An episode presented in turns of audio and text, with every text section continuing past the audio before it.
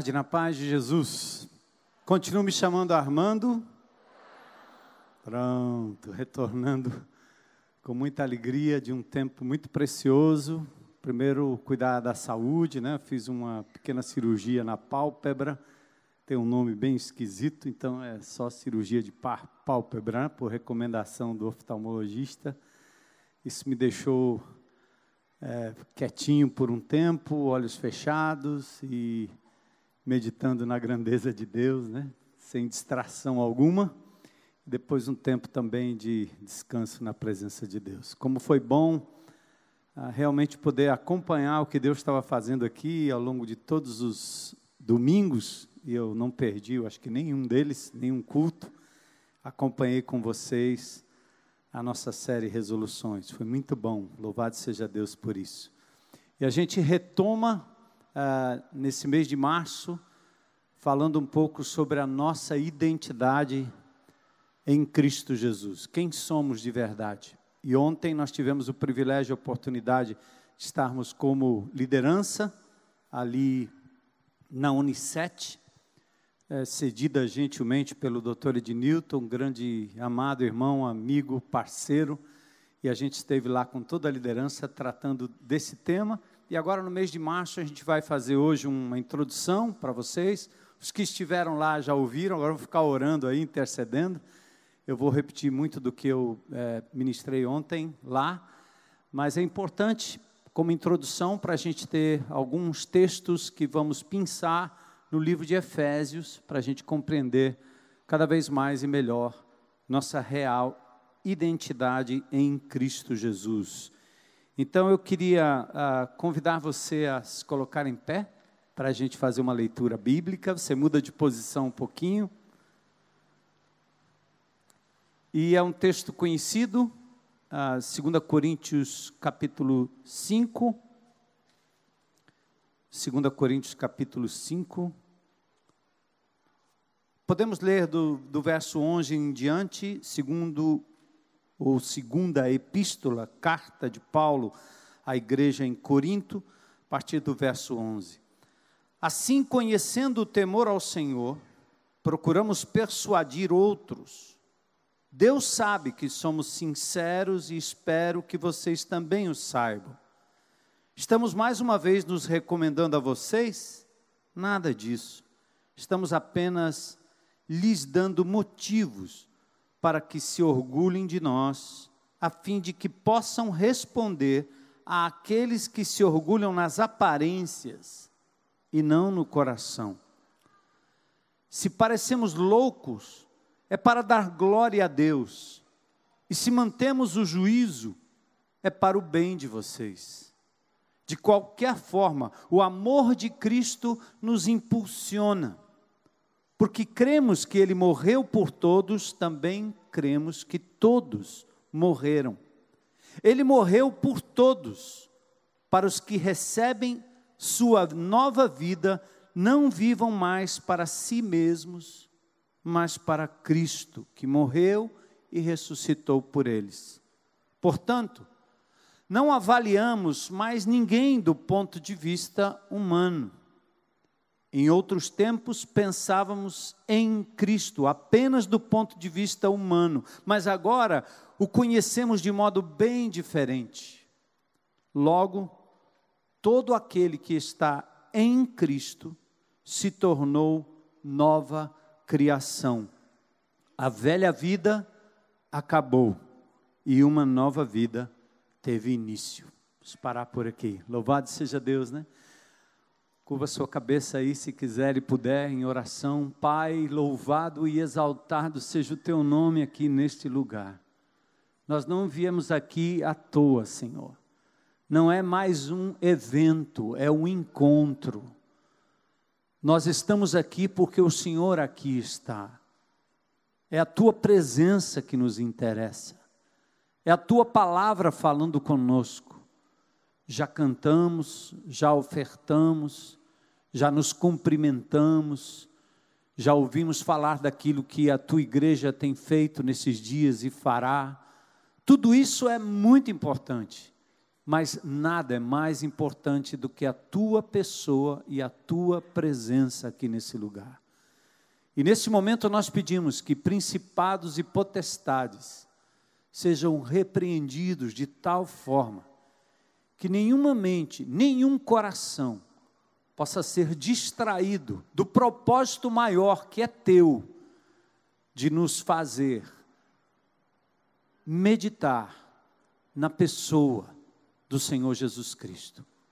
Obrigado pela tua palavra que nos revela quem tu és, quem é teu filho, quem é o teu Espírito Santo, que nos ensina e nos ajuda e nos leva de volta ao real propósito de vida. Que o teu povo, Senhor, continue valorizando a tua presença, a tua pessoa, a tua palavra. É o que nós te pedimos, Senhor, nesta tarde e noite, em nome de Jesus. Amém? Podem sentar. Bom, antes da gente começar, eu quero passar para vocês um, um, um vídeo introdutório que trata um pouco do contexto cultural, religioso, contexto econômico, vamos dizer assim, o contexto social da igreja de Éfeso. Éfeso era uma das cidades da Ásia Menor naquela época e hoje, obviamente que a Ásia de hoje tem uma preponderância né, geográfica muito maior do que foi no passado. Mas é uma das sete igrejas do Apocalipse e Éfeso se encontra exatamente na Ásia, hoje Turquia. Eu tive o privilégio de andar por aquelas ruínas que incrivelmente ainda guardam muito da cultura da cidade de Éfeso. Tremendo. É, as coisas, claro, são ruínas, mas você pode perceber a riqueza no sentido cultural, no sentido é, das atividades em si, a religiosidade daquele povo, a idolatria, tendo Diana dos Efésios, Artemis, a deusa, como centro de todas as coisas. O comércio, o Senado, a prefeitura, impressionante. Então você ainda pode, entrando depois no YouTube, lá na internet, é, ver um pouco melhor. Eu vou dar aqui através de um guia que, com muita precisão e de forma bem sucinta, nos fez caminhar pelas ruas de, da antiga Éfeso. E por que, que é importante a gente entender isso? É simples. É porque se você pensa que hoje, nos dias de hoje, nós temos tanta loucura, tanta crença maluca, tanta idolatria, tanta promiscuidade, tanta futilidade. Ah, vocês não têm ideia do que acontecia lá em Éfeso. Então vamos dar uma olhada no vídeo e a gente mergulha no conceito da centralidade de Jesus, e isso vai também nos dar um pano de fundo para a gente depois mergulhar no livro de Efésios nos próximos domingos, tá bom? Vamos lá?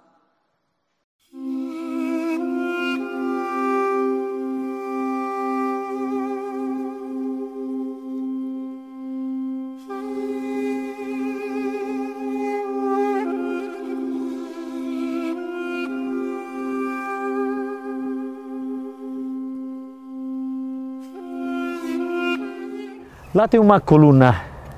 Na realidade, uma reconstrução do século XX. Os arqueólogos usaram as pedras sobradas de um edifício destruído e saqueado para levantar de novo essa coluna. Hoje, quem pode dizer, neste lugar faz dois mil anos, tinha uma das sete maravilhas do mundo antigo, o templo de Grande Diana dos Efésios, ou seja, para os gregos, o templo de Artemis.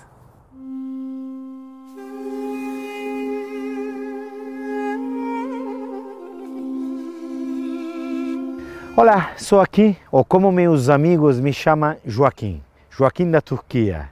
No segundo episódio do meu documentário sobre as sete igrejas do Apocalipse, a gente continua a viajar na história e na geografia bíblica. Também vê a situação atual dos lugares bíblicos. Hoje a gente conhece Éfeso, a primeira igreja do Apocalipse e a capital da Ásia.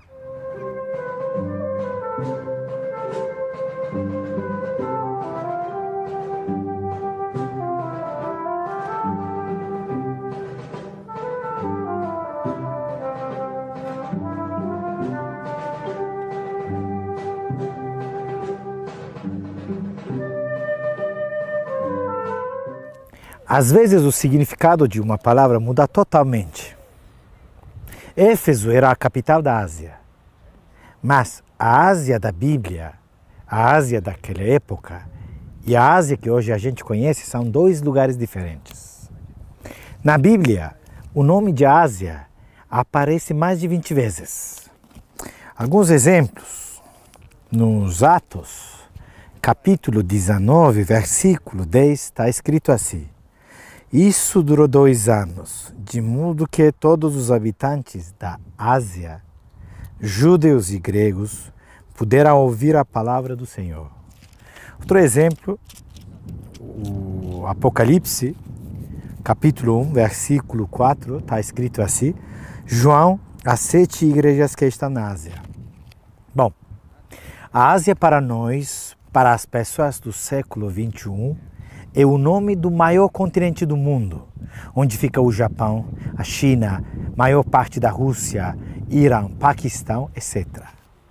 Mas a Ásia da Bíblia, a Ásia daquela época, século I depois de Jesus Cristo, era uma província romana que ficava exatamente no oeste da Turquia atual. E Éfeso era a capital desta província.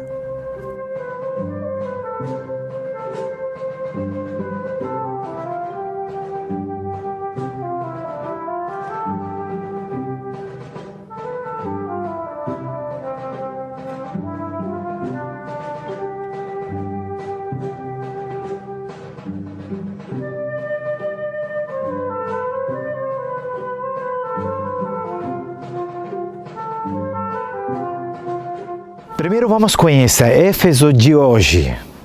Hoje, Éfeso é uma cidade antiga totalmente abandonada, ou seja, é um museu a ar livre. Fica no extremo ocidental da Turquia, quase na costa do Mar Egeu.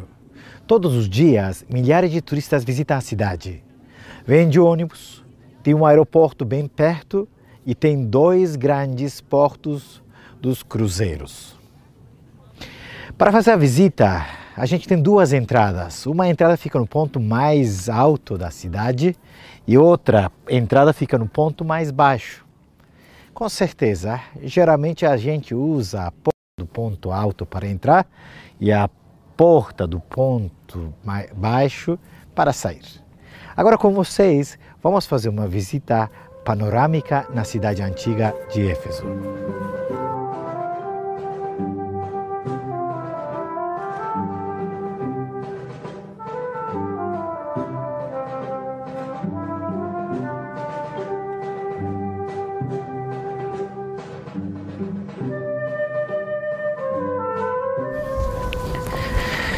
Entrando pela entrada do ponto mais alto, a gente chega onde tem a parte administrativa. No centro tem uma praça, que em grego uma ágora. É a praça administrativa. Do lado direito, a gente pode ver restos de um edifício que era um banho romano, que na cidade tem vários banhos romanos. Depois do banho, vocês podem ver umas colunas e um edifício que parece um teatro romano. Este edifício não era teatro, era Boulevterion, ou seja, Senado em português. Este edifício era o Senado da Ásia e da cidade de Éfeso. Depois do Senado, vocês podem ver duas colunas dóricas. Onde tem as colunas, tem outro edifício administrativo, Prutenaio a prefeitura da cidade. A gente desce um pouco mais, caminha um pouco mais e chega onde tem uma estátua da deusa da vitória, Nica. Perto tem umas fontes romanas e um edifício que era um templo dedicado ao imperador Domiciano. A gente desce um pouco mais, chega onde tem dois pilares. Onde tem dois pilares, antes tinha uma porta. Porta de Heracles ou Hercules, que hoje só existem pilares como estátuas de Heracles. Era o limite da parte administrativa. A partir dos pilares começa a parte pública, onde moravam os governadores, os ricos da cidade. Hoje tem uma avenida do mármore, tem uma estátua, várias colunas e restos das lojinhas daquela época. Tem uma fonte dedicada ao imperador Trajano, um templo dedicado ao imperador Adriano, as casas onde moravam os ricos. E no fundo está o edifício mais bonito da cidade, é a Biblioteca de Celso. Depois da biblioteca tem uma porta e a gente chega onde tem outra praça. Esta vez é a praça comercial onde tinha lojas. A nossa última parada na visita é o Grande Teatro de Éfeso, que tinha uma capacidade de 25 mil espectadores. Depois de visitar o teatro, a gente caminha um pouco mais e chega onde tem a saída. Uma visita se demora uma hora e meia, duas horas. Aí já deu. Que chique, né? Você viu que tinha lojinha, supermercados e shopping center, né? Tinha ali a, a, a, a Rua dos Ricos, né? É, tinha ali em Éfeso também um lugar, um prostíbulo chamado bordel. É, é um termo até oriundo exatamente dessa designação. Era o lugar onde a prostituição era praticada é, abertamente, qualquer pessoa podia entrar ali a qualquer momento. Alguns é, teólogos, arqueólogos dizem que a adoração à deusa Artemis incluía também as prostitutas cultuais, ou seja, o sexo praticado com aquelas sacerdotisas era uma forma de, de elevação espiritual. Então a promiscuidade era assim, é, corria leve e solta até no âmbito da religiosidade. Outros até contestam isso, achando que é exagero, que na verdade não era bem assim. Contudo, os, os prostíbulos, né, esse, esse lugar onde era específico para a atividade é, é, nessa área da prostituição era algo também muito visível, muito claro. Uma biblioteca, porque era o centro do saber. Uma praça chamada Agora, no estilo da praça que o apóstolo Paulo em Creta eh, teve oportunidade de discutir, em Atenas, aliás, com aqueles que estavam na praça só se alimentando de novidades filosóficas. E o apóstolo Paulo lá estava também.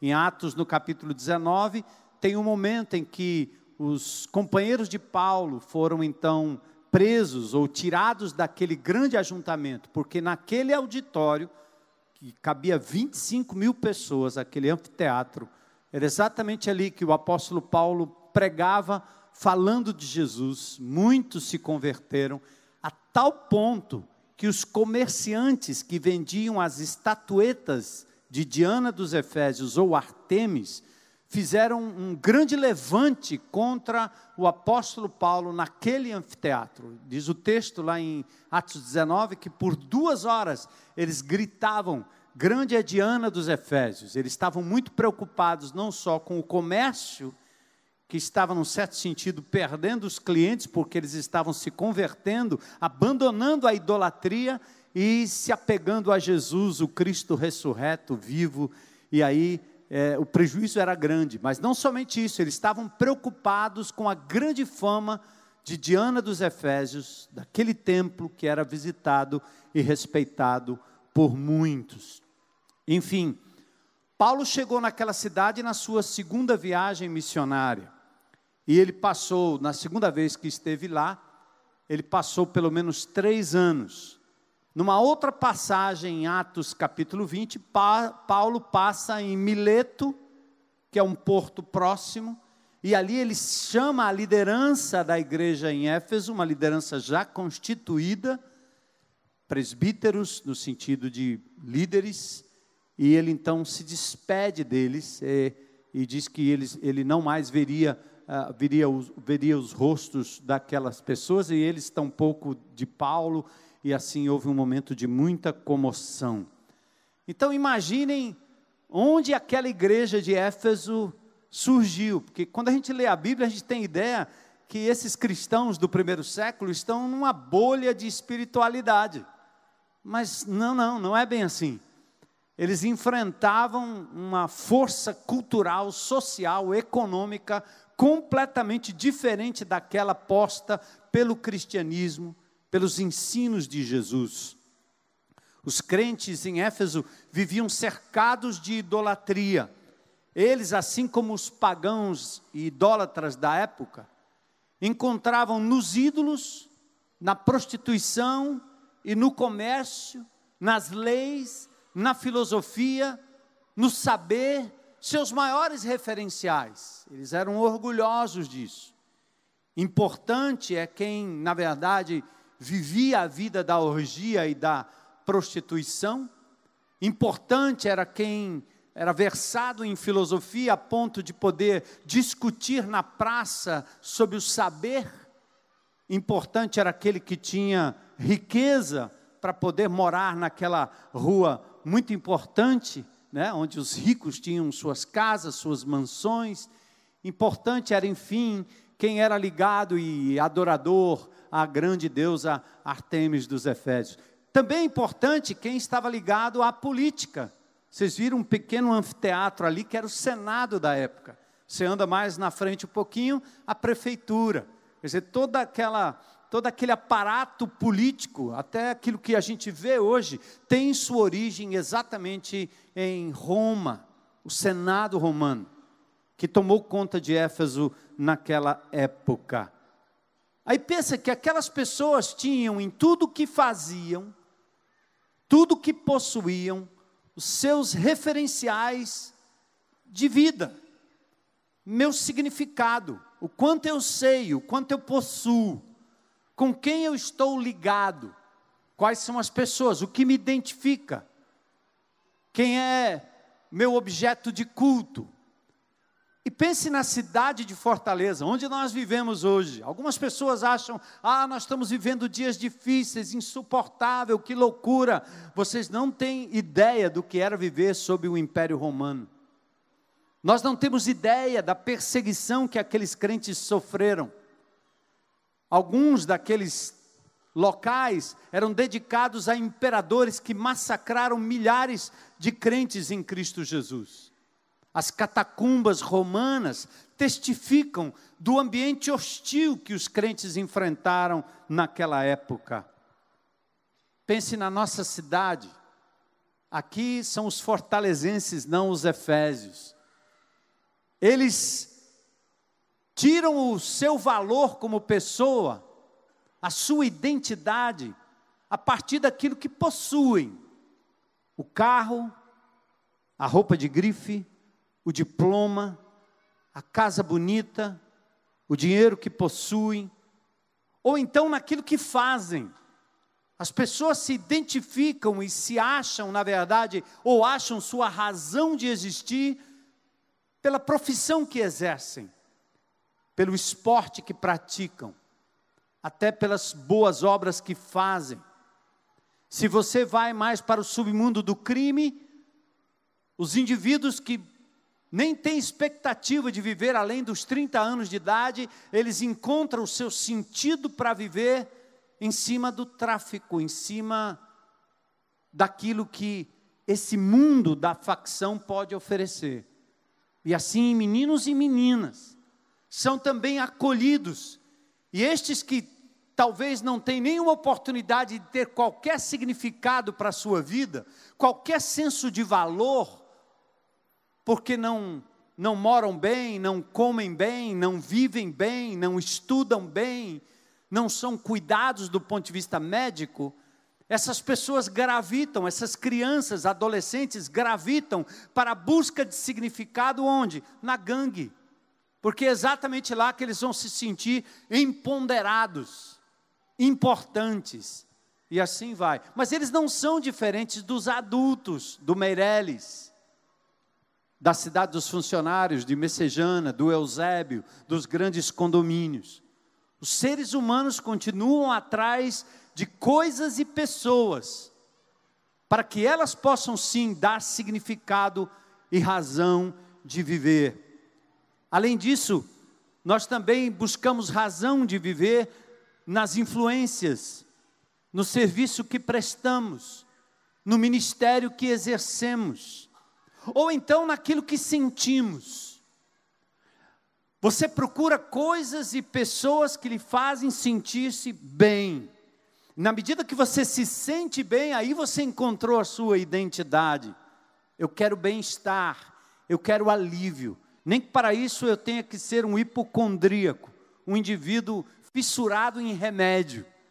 Eu quero um alívio, nem que para isso eu tenha que fumar um baseado e me sentir bem. Eu quero um alívio, nem que para isso eu tenha que na sexta, no sábado e no domingo cair na gandaia, beber todas, transar com todos e todas. Porque o que importa na vida é ser feliz, é se sentir bem, ter sensações na medida que eu bebo, na medida que eu fumo, na medida que eu como. Aí aquilo passa a ser a minha identidade. Eu gosto de assistir um documentário na, na TV que fala sobre quilos mortais, pessoas com 300 quilos que vão para a clínica de um doutor, já mencionei aqui isso. É impressionante como o sentido da vida daquelas pessoas está naquilo que elas comem. A grande dificuldade é exatamente, mesmo sendo mórbida, aquela obesidade, mesmo a pessoa estando à beira da morte, um pedaço de pizza ou um pedaço não, né? Tem que ser uma pizza inteira ou duas ou três, é aquilo que traz prazer, aquilo que dá sentido. É o chocolate, é a comida gordurosa, é tudo aquilo, né? Que nos dá prazer e a gente passa a ter sentido e significado para a vida na medida que a gente está conectado a essas coisas, a festa, a balada. Hoje as redes sociais, não podemos viver sem mais, sem as redes sociais.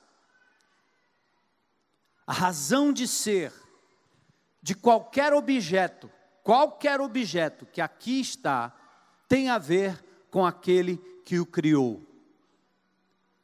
Cada coisa que você senta nessa cadeira, alguém que criou, é ele que dá sentido a essa cadeira. Essa cadeira não é outra coisa senão uma cadeira, e ele fez para isso. Uma caixa, um aparelho de televisão, um relógio.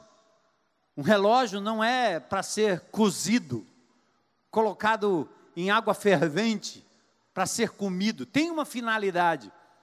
Estava me lembrando, medida que preparava isso, de dois ah, objetos. Um é aquela borracha clássica que poucos usam, mas eu me lembrei da época de escola. Uma borracha que tinha duas cores, lembra? Uma era vermelha e outra azul. O dono que, a pessoa que concebeu aquela borracha, fez a borracha para apagar lápis e para apagar tinta de caneta. Os mais antigos talvez sabem disso, mas muita gente não sabe. E usa para qualquer coisa, para qualquer negócio, até para comer, se for o caso, né? Morde a borracha. Depois eu é, vi também de uma, de uma, uma latinha, essas, essas latinhas que não guardam água, mas invariavelmente guardam aquilo que não é muito bom nem saudável. Então, isso aqui não é uma recomendação pastoral para você sair correndo atrás da latinha. Mas eu descobri que o indivíduo que fez essa, essa orelhinha, essa tampinha que você tira, ele tinha uma finalidade. Você abre, puxa, entra uma parte que estava tapando a boca e fica aquela alcinha. Então aquilo ali era para ser virado para o bocal e você então poder colocar o canudo exatamente através daquele orifício, para que ele não tocasse em nenhuma outra coisa, mas ficasse bem ali, centradinho no lugar onde você vai beber. E eu espero que você também não abra aquilo ali e ponha na boca, porque você está propício a, a, a, lamber veneno de rato, né? Porque essas, essas latas ficam por aí armazenadas em lugares, né? Que os indivíduos jogam todo tipo de coisa. Mas tem gente que não, que abre e mete a boca logo em cima, nem limpa, nem lava. Mas por que, que eu estou dizendo isso? é que cada objeto criado tem um criador que criou com uma intenção, com um manual. Seres humanos são assim também. Tais quais os objetos mal utilizados, seres humanos também hoje estão sendo abusados porque não sabem quem são. Perderam a sua identidade. A identidade hoje das pessoas é o outro, a outra, o que se possui, o que se veste, o que se aparenta, o que se diz, o que se pensa, o que se articula. As pessoas perderam a identidade. Estamos procurando na razão humana a nossa identidade. Seres humanos abusados, mal utilizados, vivendo fora do padrão do Criador, como indivíduos na sociedade que vivem crise de identidade, sabem ter e fazer, mas não sabem ser. Quem são? Filosoficamente é a questão ontológica: quem sou eu? Quem sou eu de verdade? Quem define quem eu sou? O outro, meu amante, meu amigo, meu pai, meus colegas, meus vizinhos, quem define quem eu sou? E o mundo anda assim, louco atrás de identidade. Sou menino, sou menina. Sou criança, sou adulto. Sou o que, afinal? E aí tem uma outra coisa, eu quero levar você a pensar num outro patamar. Atentem comigo. Agora eu quero falar não do mundo lá fora, onde as pessoas estão claramente sem identidade definida, correta, porque perderam a conexão com aquele que os criou. E nós viemos de lá, trouxemos com a gente toda essa, essa bagunça, essa identidade trocada, vivendo quase que um impostor, uma máscara, a hipocrisia tendo que aparentar ser o que na verdade nós não somos e nem gostaríamos de ser às vezes. Mas jogamos o jogo das pessoas, jogamos o jogo da identidade com os objetos, com o que se tem, com o que se pensa e etc. Mas agora, nós chegamos no mundo religioso, chegamos no mundo cristão, chegamos na sociedade evangélica. E além de trazermos essa carga das multifacetárias identidades do mundo, nossos contatos com a realidade cristã, atentem igreja, se dá no concreto, no visível, no palpável, naquilo que é de fácil conexão. O é, que, que eu quero dizer com isso? Você se encontra primeiro com um lugar, um prédio. Você é apresentado ao Evangelho, é o prédio. Vai na minha igreja. Aí você entra lá, ah, a sua igreja. Ou então você é apresentado a um auditório, seja ele pequeno ou grande. Você é então apresentado a líderes. Ah, esse cara aqui é o bispo, é o papa, é o padre, é o pastor, é o diácono, é o líder. Olha aí, ou então você é apresentado a uma linguagem. Qual é a linguagem? Ah, rapaz, esse povo fala uma linguagem diferente. Glória a Deus, aleluia. Deus te abençoe, fica na paz. Salvação, justificação, propiciação. Aí você fica olhando, eu, eu, eu tenho isso muito claro na minha mente, porque eu vivi 17 anos longe do Evangelho, longe de Jesus. E a minha cabeça estava num outro mundo. A minha busca por significado estava em outras coisas. Quando eu conheci Jesus, foi através de uma garota que me convidou, eu fui para a igreja para zombar do pastor e algo aconteceu comigo. Mas na primeira visita que eu fiz, nada daquilo se conectava comigo. Mas se eu insistisse em frequentar, talvez eu aprendesse a linguagem muito rápida. Eu, minha identidade seria falar como eles falam, até orar como eles oram, é bem diferente, né? A oração do crente é uma oração consistente, tem declarações profundas, quando não tem um sermão, né? O cara está orando, mas na verdade não está falando com Deus, está falando com quem está ouvindo. Não é assim? Atentem comigo. As músicas são diferentes, mas são legais. Eu me sinto bem. O ritual, ah, bom, rotinas, pessoas que são chamadas de irmãs, irmãos, ah, que bom. Com alguma dificuldade, mas nada difícil de se imitar, com o tempo também de experimentar, vamos como os demais, simplesmente tendo uma sensação de bem-estar. E aí você sai de culto em culto, de igreja em igreja, de encontro em encontro, procurando lugar onde você vai se sentir muito bem. Quem é aguçado do ponto de vista intelectual quer estudo profundo. Quem gosta do sensorial quer ver milagre. Quem gosta do espetacular quer ver o demônio sair correndo, alguma manifestação. Um grita mais, outro grita menos, enfim. E você vai se identificando com as coisas que acontecem ao redor de Deus, de Cristo. Aí você encontra um ambiente amigável e tem uma boa vibe, um bom clima, uma boa aura distante do feio lá fora, e você se sente bem, e passa anos e anos sentado no auditório, frequentando os grupos, fazendo coisas que os crentes fazem, exatamente por isso que você anda, por exemplo, num presídio, ou você anda numa casa de recuperação em tantos lugares, você encontra pessoas que dizem assim, ou na rua, em qualquer canto, ele diz, eu já fui crente. O que ele está dizendo é, eu me aproximei de coisas que me identificam como crente.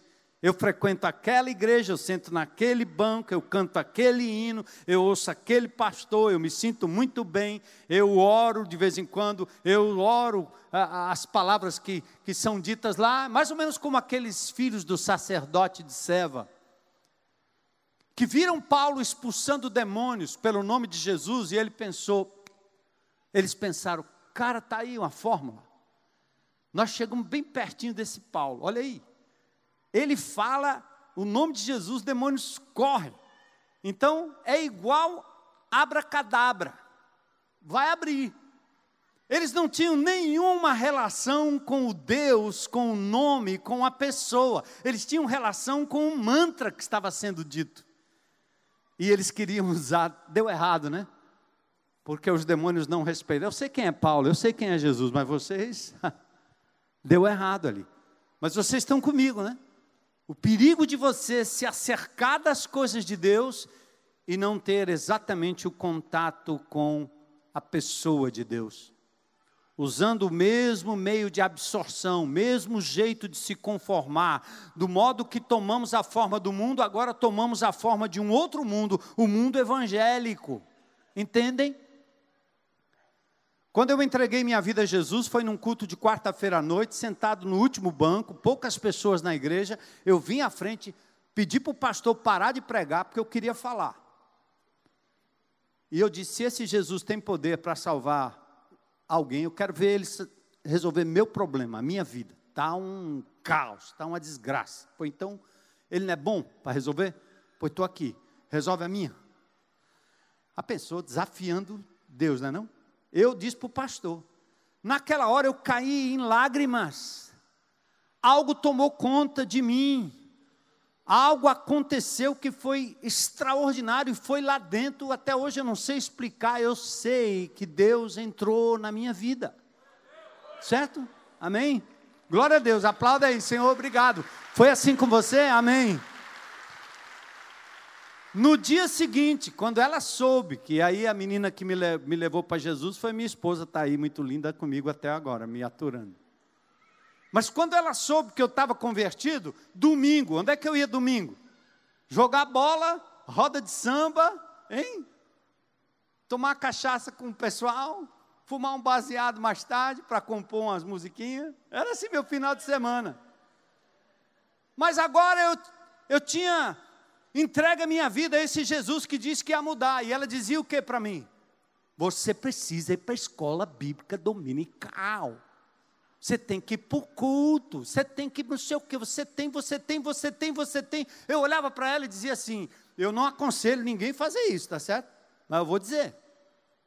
Eu disse para ela: eu não vou, não estou afim, não é isso que eu quero. Esse Jesus que tomou conta da minha vida, tem algo acontecendo aqui comigo. Eu entreguei minha vida a uma pessoa, e se Ele é o Jesus maravilhoso e poderoso, Ele vai comigo para onde eu for agora, e Ele vai falar comigo aonde eu estiver. Doideira, né? Ela, pobrezinha, só chorava e dizia: Não quero. A mãe dela, aí a gente começou um namorico, né? As irmãs dela diziam assim: Esse cara é um doido, não faça isso não. Não, esse cara está enrolando, porque eu não queria cumprir os ritos, fazer as coisas que me identificariam como crente, certo? E foi assim, ó. Cada buraco que eu voltei, cada instância que eu retornei, longe da igreja, longe dos pastores, longe de todo o ritual, longe de escola, longe de estudo, onde eu ia, a minha vontade era tocada por algo que eu não pude mais resistir. Era a hora do baseado, não dá mais para mim. Eu não consigo. Eu não quero. Eu não preciso mais. Na hora da loucura, meus amigos misturados com aquelas mulheres, aquela confusão na hora dos bailes, aquela coisa, eu estava lá dentro, eu vi. Era hora da, do uísque, era hora do, do rum com a, com a anfetamina, e todo mundo depois saía na maior bagunça, promiscuidade total. Eu não consegui mais. Eu estava só. Não tinha nenhum crente buzinando na minha cabeça. Porque quem estava comigo era o Espírito Santo de Deus. E ele me tirou de lá, ele me tirou de lá. Estão entendendo aí, irmão? Eu não estou dando um passaporte para você ir para Gandaia, não. Vocês estão entendendo, não estão? O que eu estou dizendo é buscar minha identidade nas coisas de Deus não me faz ter a identidade de Cristo na minha vida. O diferencial é a semente plantada no meu coração e no seu coração. Eu sou apaixonado pela igreja de Jesus, onde quer que eu esteja, não deixo de frequentar a igreja do Senhor, gosto de estar com o povo de Deus, porque isso é natural, isso é algo que Jesus vai trazendo para dentro do meu coração. Não sou um religioso profissional, nem um pastor profissional, não é isso que me identifica como pessoa, mas é o meu relacionamento com o Senhor. Logo nos identificamos com tudo que se faz ou com tudo que se adquire ao redor de Cristo. A reza, a oração, a leitura, o louvor, os adesivos. Aí vamos criando um impostor. Esse impostor é o cara que fala as mesmas coisas, ora do mesmo jeito, canta do mesmo jeito, frequenta do mesmo jeito, mas ele vive como aqueles indivíduos no final de semana que não vê a hora de chegar sexta-feira. Ele pula de igreja em igreja, de culto em culto, de lugar em lugar, porque ele tem que se saciar daquilo que ele não consegue parar, porque se ele parar, ele tem que encarar quem ele é e quem é Deus, invisível, poderoso, que não habita em templos feitos por mãos humanas. Vocês entendem que eu tenho dito isso? É uma loucura. Meus, meus colegas de ministério, quando eu falo essas coisas, quando eu saio por aí, eles dizem: rapaz, daqui a pouco tu vai pregar só para dois, três, sozinho lá na igreja. Porque você está falando o contrário do que significa atrair pessoas para dizer: é aqui que Deus se manifesta.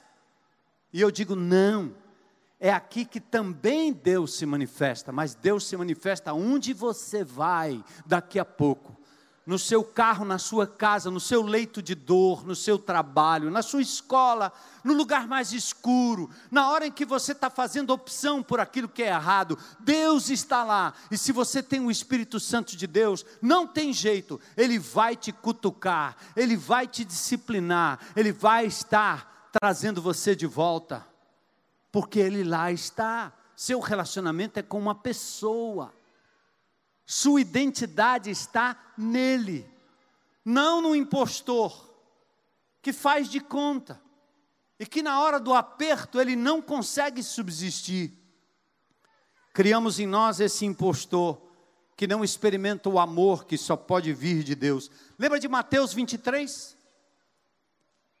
Atentem comigo, quando Jesus veio a este mundo, ele veio num mundo absurdamente judaico, religioso. Aqueles homens estudavam as Escrituras com profundidade. Liam, reliam, traduziam, ensinavam. Jesus olha para aqueles homens, doutores da lei, e ele diz: Vocês não entram no reino e nem deixam ninguém entrar. Em Mateus capítulo 23, verso 14, ele diz: Vocês fazem longas orações, mas vocês estão querendo extorquir as viúvas, mal intencionados. Vocês fazem discípulos, mas os tornam filhos do inferno.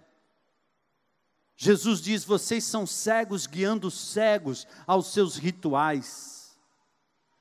Jesus diz para aqueles homens estudiosos da lei: vocês dizimam as coisas pequenininhas, vocês são caxias na religiosidade, mas vocês não têm misericórdia no coração, vocês não são capazes de amar.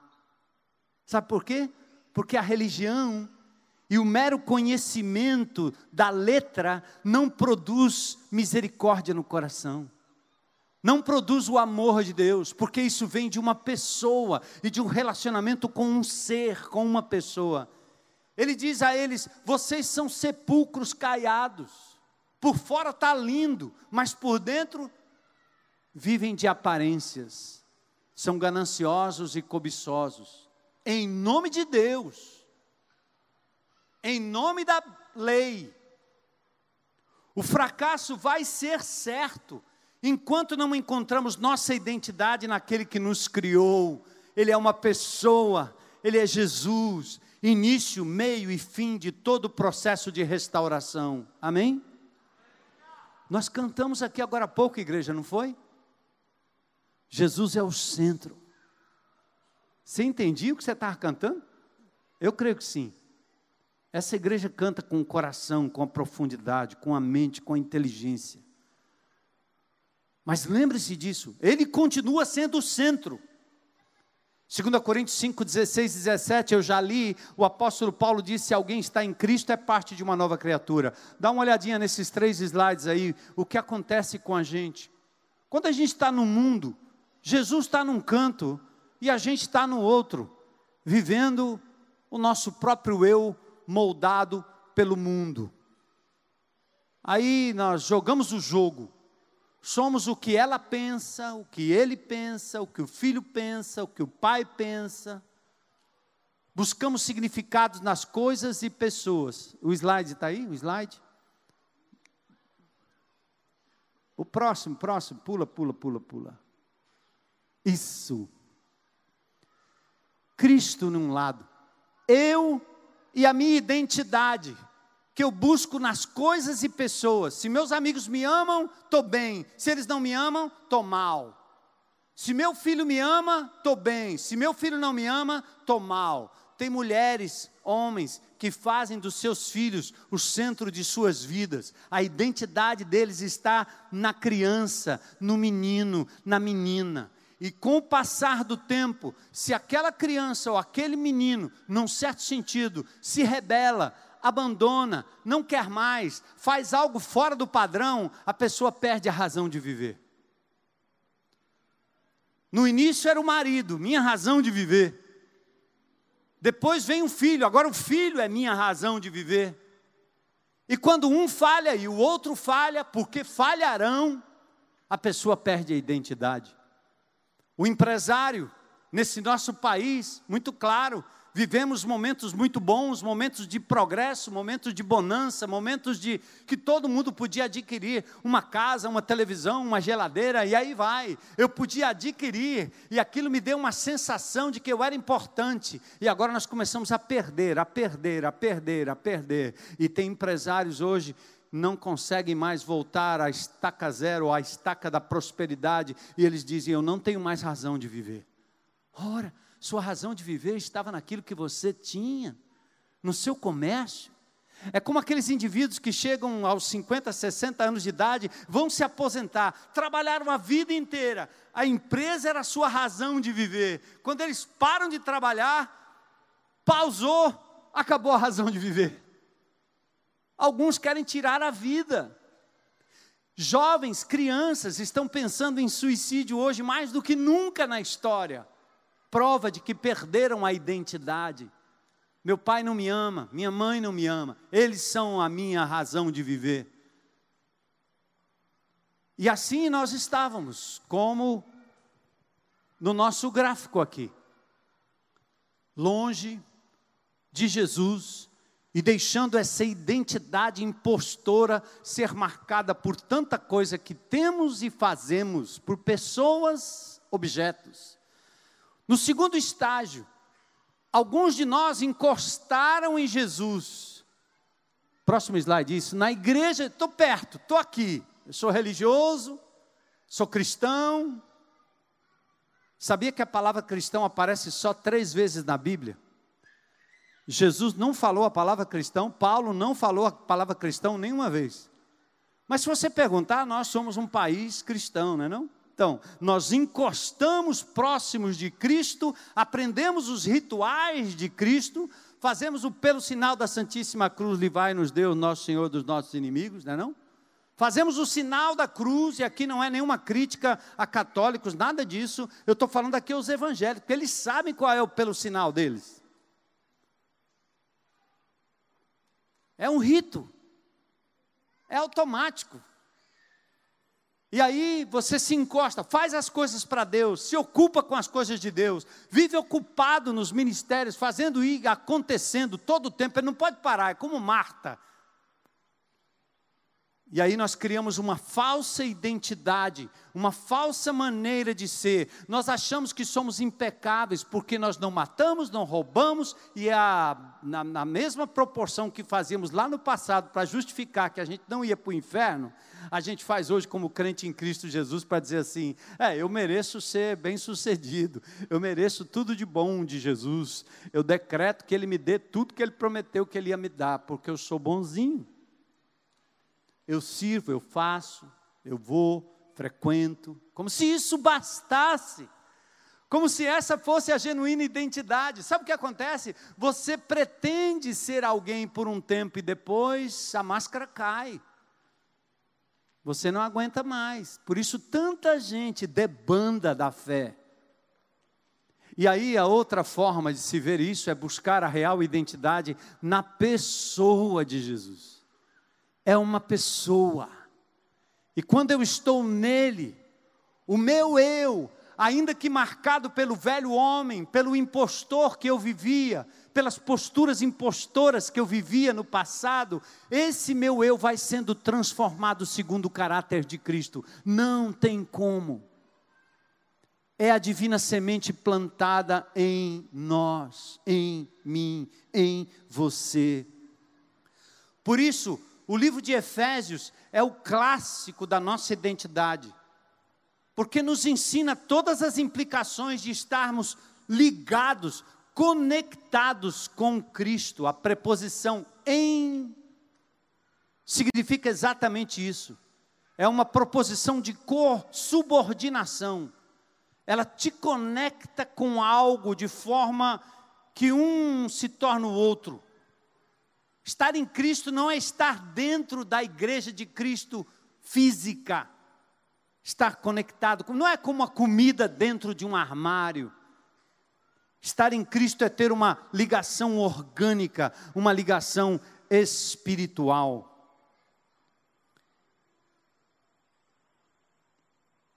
Trouxe esse. Não sei se todo mundo está vendo aí.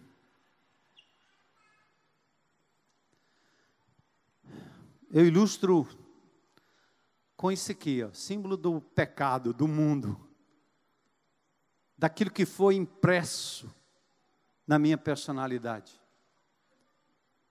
aquilo que disseram que eu era, o meu impostor, minhas lutas, meus pecados. De repente, isso entrou nas minhas entranhas fez parte de mim. Por isso que Paulo gritou dizendo assim: o que eu quero, o bem que eu quero, eu não faço. O mal que eu não gostaria de fazer, esse eu faço. Miserável homem que sou, meu corpo não aguenta, eu não aguento. Tem uma lei dentro de mim que me leva a buscar a minha identidade em coisas e pessoas, a fazer aquilo que eu não gostaria.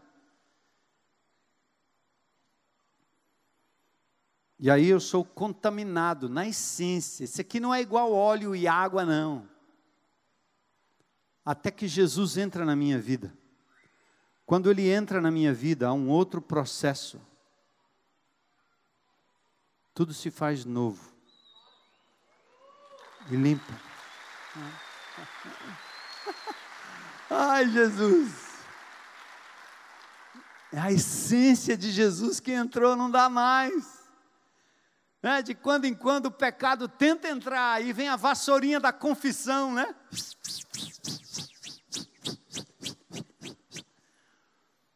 De vez em quando o para-brisa fica sujo porque eu me afasto, porque eu não sou um robô. Antigamente eu não tinha poder para lidar com o meu vício, agora eu, agora eu tenho, não por mim, mas porque Cristo vive em mim. Ele venceu a morte, ele venceu o mundo, ele venceu o poder do pecado, ele venceu Satanás. Aleluia. É assim, ó. Porque Jesus lá na cruz do Calvário, ele mesmo levou sobre si os nossos pecados. O pecado não pôde afetá-lo de jeito nenhum. E assim somos nós. Você tem a nova natureza em Cristo Jesus. Nele, amém? Nele nós temos a nossa identidade. Essa é a marca dos que estão em Cristo, dos que são de Cristo. Olha o que ele diz lá em João capítulo 17. Ele começa a orar ao Pai e ele diz: Olha, eu não oro só por esses discípulos aqui, não. Eu oro por todos esses, todos, todos, inclusive você. Ele orou por você. Ele disse: Pai, eu quero que eles sejam um, unidos. Eu neles, eles em mim Percebe? É a vida de Cristo implantada em nós. Gente, dá licença aí, é mistério. Não dá para explicar. Acontece. Quando você se rende aos pés de Jesus e entende que Ele é o seu Senhor e o seu Salvador. É genuíno, não dá para, não dá. Você viaja quilômetros Está dentro de um avião, dentro de um ônibus, dentro de qualquer coisa, você passa numa rua e você cruza com várias pessoas. De repente você cruza com alguém e algo lhe diz assim, ó, esse cara é de Jesus. Você já teve essa experiência? Rapaz, não é possível. Esses dias eu fui num, num canto aí para fazer um trabalho no meu carro, entrei, fui atendido e tal, não sei o quê, mas não tinha como. Havia algo na vida daquele indivíduo que era divina semente. Você não pode produzir isso, você só pode se render, se jogar, mergulhar nele, não adianta. Escuta aqui, Igreja Batista Central de Fortaleza, é por isso que essa igreja não vai ficar inventando programas para lhe distrair. Nós não vamos ficar inventando escolinha para você mergulhar na manipulação de uma palavra que muitas vezes não faz efeito na sua vida. Nós temos que nos especializar no encontro com esse Deus Todo-Poderoso. Nós queremos empurrar vocês até a morte, até que a gente entenda lá dentro, lá no fundo, que nosso relacionamento é com uma pessoa. E o mais lindo de tudo isso é que eu posso lidar com esse impostor que insiste em viver em mim, se manifestar em mim, porque foi assim no passado. Eu posso lidar com ele dizendo não e ouvindo o que Deus diz de mim. Não que o meu marido, minha mulher, meu filho, meu patrão, meu amigo, meu pastor, meu líder, seja quem for, diz sobre mim. Vocês se lembram, Nando, ontem, no nosso é, retiro, nossa conferência para a liderança, usou maravilhosamente o texto da tentação de Jesus. Mas é lindo pensar que na tentação de Jesus, o diabo tentou demover Cristo da sua conexão com o Pai, oferecendo a ele aquilo que é a atração do impostor. Você quer fama? Você quer poder? O que, que você quer? Suprir suas próprias necessidades? Vai! Mas acima de tudo, o que ele estava fazendo com Jesus é fazer com que ele duvidasse da sua real identidade. Se você é filho de Deus. Mas a coisa linda também é quando Jesus começou o seu ministério. Veja comigo. Quando Jesus começa o seu ministério público, o que, que ele faz? Ele não vai produzir, ele não vai curar, ele não vai operar milagres, ele se submete ao batismo. Ele permanece no Pai, cumpre toda a justiça, quietinho, não fez nada ainda, nada. E o que, que ele recebe de Deus? Uma palavra de afirmação. Qual é a palavra? Você é meu filho amado em quem eu tenho prazer. Escuta aí, mas peraí, só tem prazer em mim por quê? Eu não fiz nada ainda. É porque Deus não me ama por aquilo que eu faço, Ele me ama por aquilo que eu sou. Está entendendo, irmão?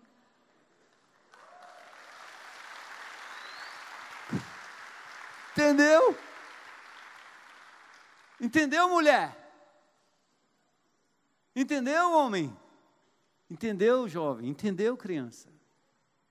Jesus não tinha feito nada. Eu, eu curto ser, eu gosto né, de, do chamado de Deus para estar pastor, pastoreando o rebanho, é isso aqui, não é título, é, é função. Mas eu fico pensando assim,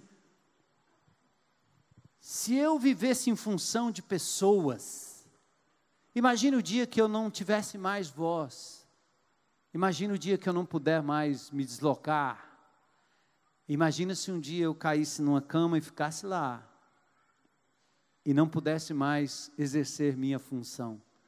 Será que alguém deixaria de me amar?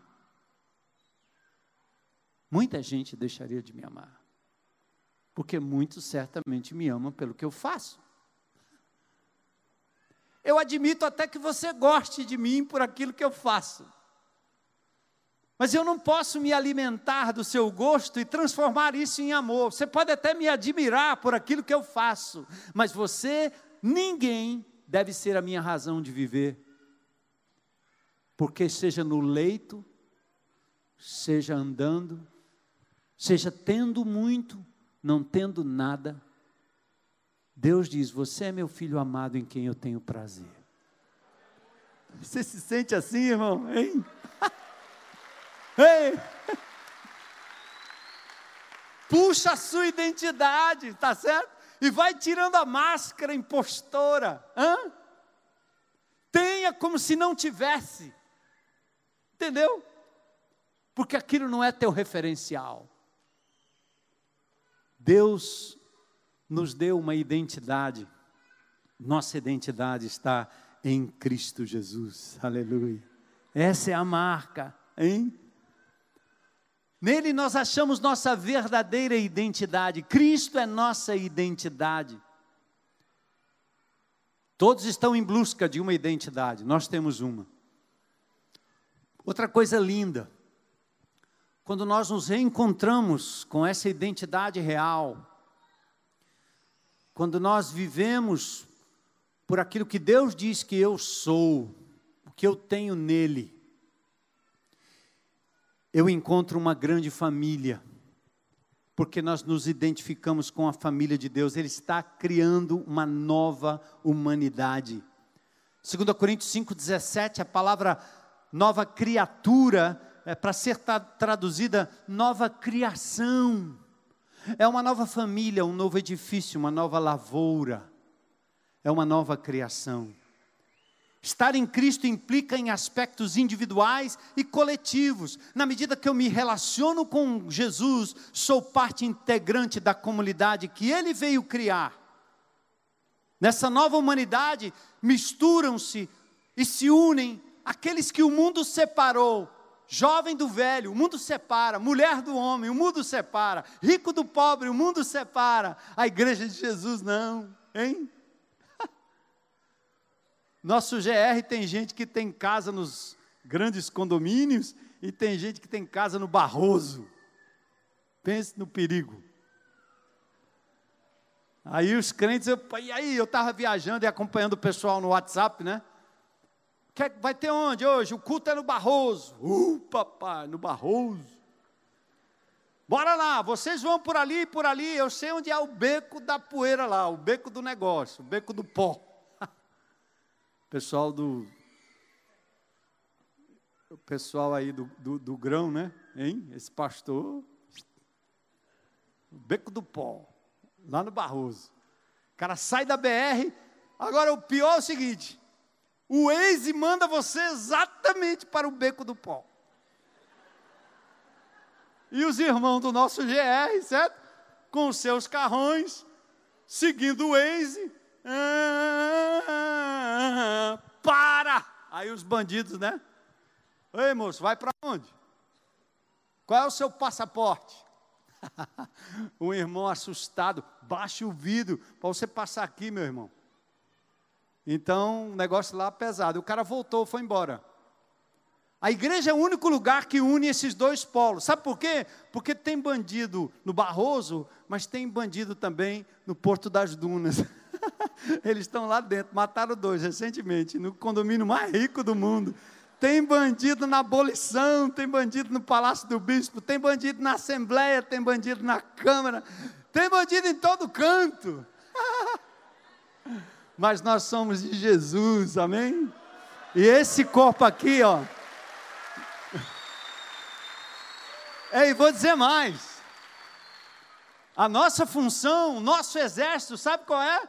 não é matar bandido, é resgatar bandido. Porque eu era um. E Jesus me resgatou aí. Nós temos um bocado aqui dentro.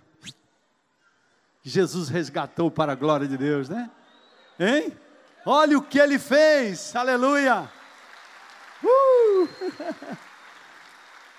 Pronto, e vou encerrar aqui no nosso último ponto do texto me traz à memória, me veio à memória um texto de 1 João 2,6, texto que eu aprendi logo no começo da minha caminhada cristã, texto que eu trabalhei à medida que eu me aprofundava na palavra, nas línguas originais, achei lá um significado para um verbo muito lindo.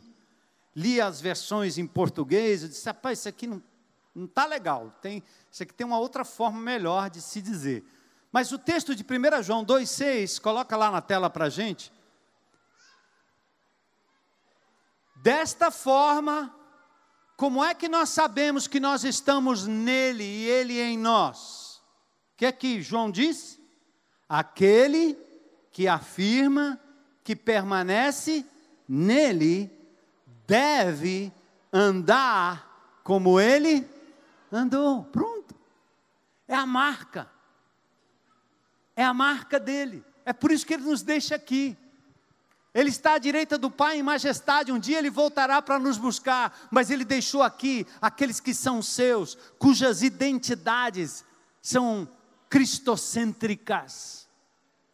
Então é por isso que a gente diz que vocês tem que promover o encontro com Deus, não aqui, aqui também acontece, mas não é só aqui, é para onde você for, porque você tem a marca de Cristo, você tem que levar o caráter de Cristo. E o texto em 1 João 2,6 poderia ser dito assim, ó, para ficar um pouco mais claro: aquele que diz que está em Cristo, fica obrigado, não tem jeito, na medida que anda com Cristo, a andar como Cristo.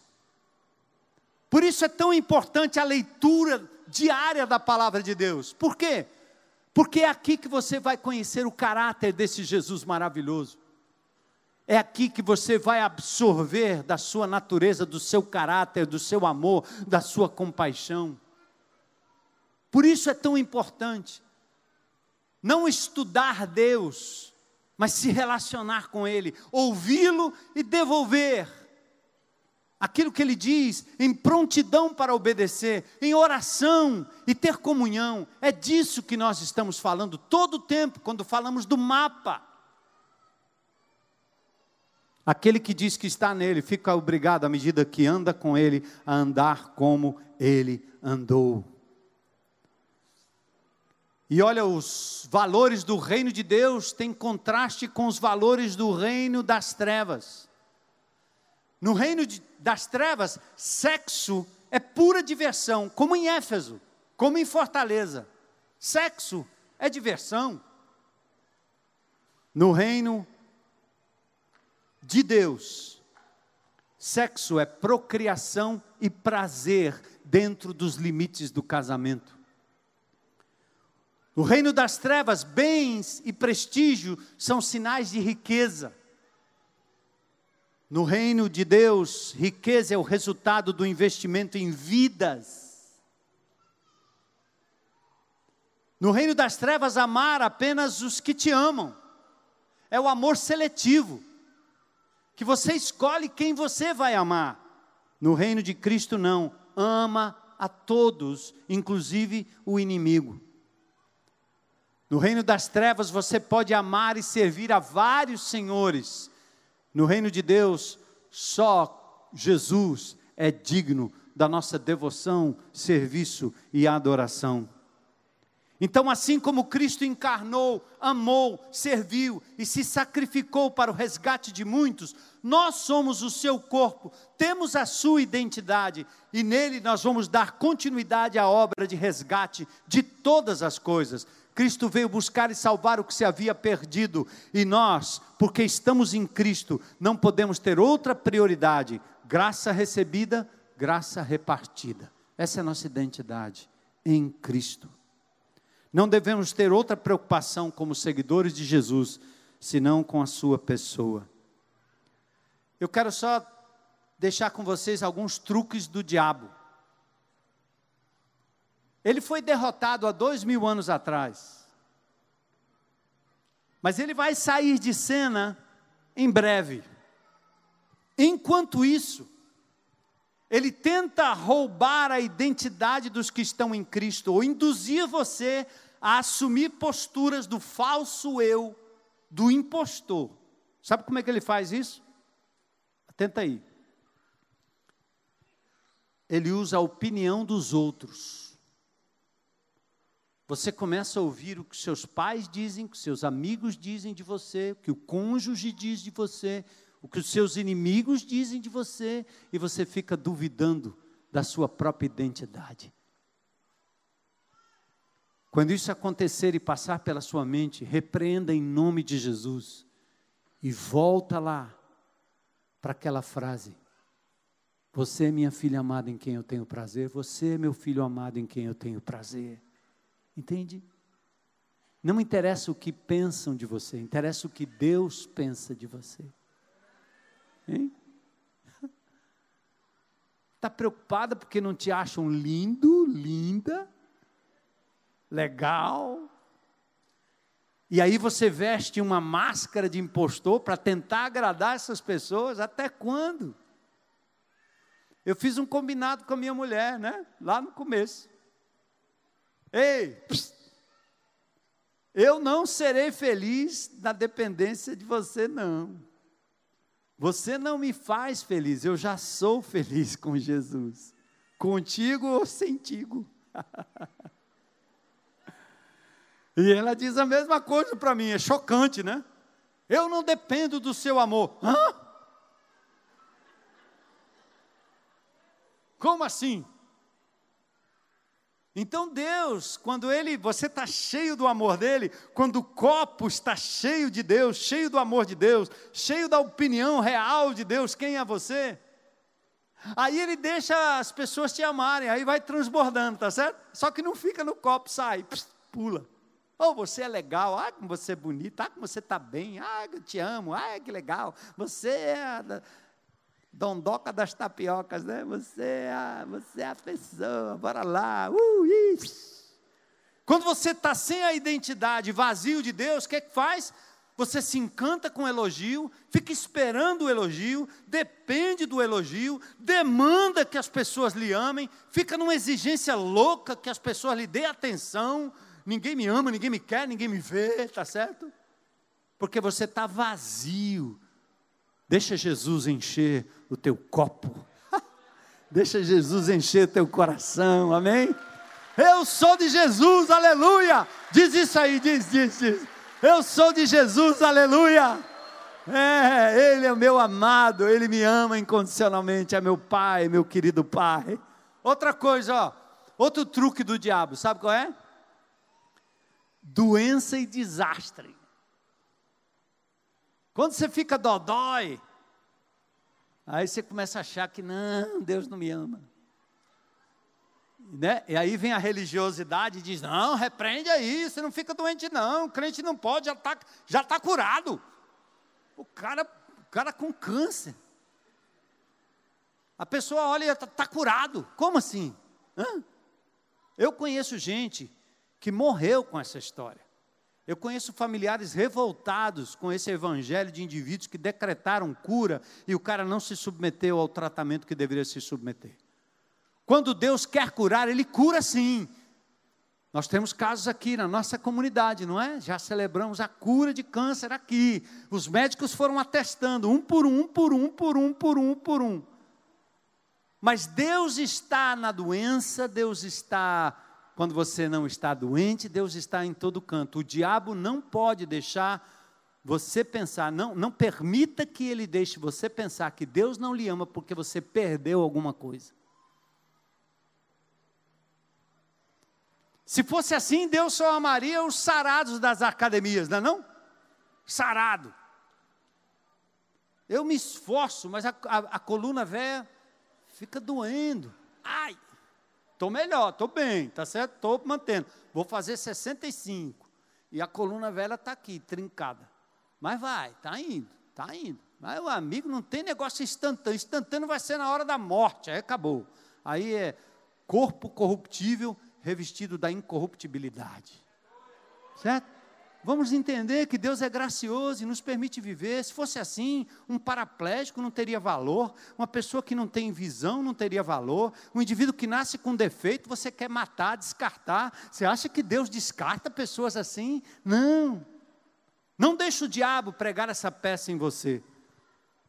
Não deixe o diabo usar a mídia com os estereótipos de sucesso, de prazer, de alegria e de poder. Qual é a solução? Crer e viver a sua verdadeira identidade cristocêntrica. Resolva tirar tudo mais do foco, do centro, para que Cristo seja o centro. Vem, Almeida. Cadê o Almeida? Colossenses 3, 1 a 4. Vocês foram ressuscitados com Cristo. Ponham o seu interesse nas coisas que são do céu, onde Cristo está sentado ao lado direito de Deus. Pensem nas coisas lá do alto, não nas que são da terra. Busque seu referencial nas coisas que estão lá do alto, porque vocês já morreram e a vida de vocês está escondida com Cristo. Quem está unido com Deus, Cristo é a verdadeira vida de vocês. Quando ele aparecer, vocês aparecerão com ele e tomarão parte na sua glória.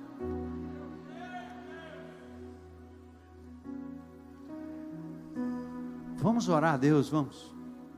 O que é que ele te falou hoje?